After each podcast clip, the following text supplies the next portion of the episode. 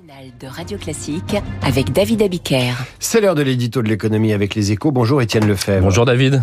Cocorico, la France est la meilleure élève en matière d'égalité femmes-hommes dans les grandes entreprises. Et oui, c'est ce que révèle le baromètre Equilip, publié dans les échos en exclusivité ce matin. Comme chaque année, près de 4000 entreprises de 23 pays sont passées au crible. Place des femmes dans les organes de direction, évolution des carrières, inégalité de salaire. Il en ressort que la France, dont 108 grands groupes sont étudiés, arrive en tête avec un score de 57 sur 100, en hausse de 2 points, juste devant l'Espagne puis le Royaume-Uni. L'Allemagne et les États-Unis sont loin derrière.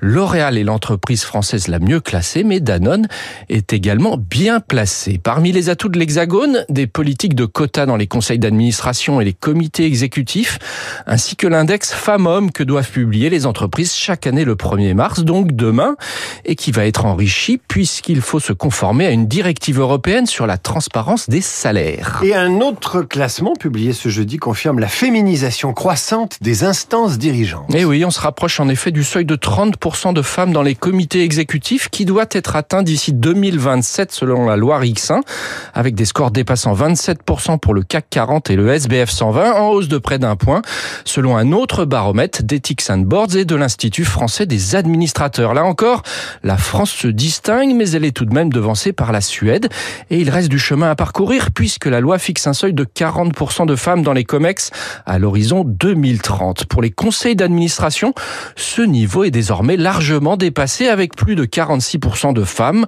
Le mouvement aura été spectaculaire spectaculaire depuis 15 ans. Reste un gros point noir, le plafond de verre qui persiste pour les postes de dirigeantes. Dans le CAC 40, elles ne sont encore que trois directrices générales et deux présidentes. À noter que dans la fonction publique, ça bouge aussi, puisqu'Amélie Verdier, qui dirigeait l'agence de santé d'Île-de-France, a été nommée hier à la tête de la puissante direction générale des finances publiques à Bercy. Et à Bercy, on pratique euh, la parité au poste de direction. Il y a beaucoup, beaucoup de femmes, si ce n'est la moitié, à la tête des grandes directions de Bercy. Merci Étienne. Chronique à retrouver sur l'application Radio Classique. Vous évoquiez euh, Danone. Notez que dans deux minutes, François Geffrier reçoit le directeur général du groupe.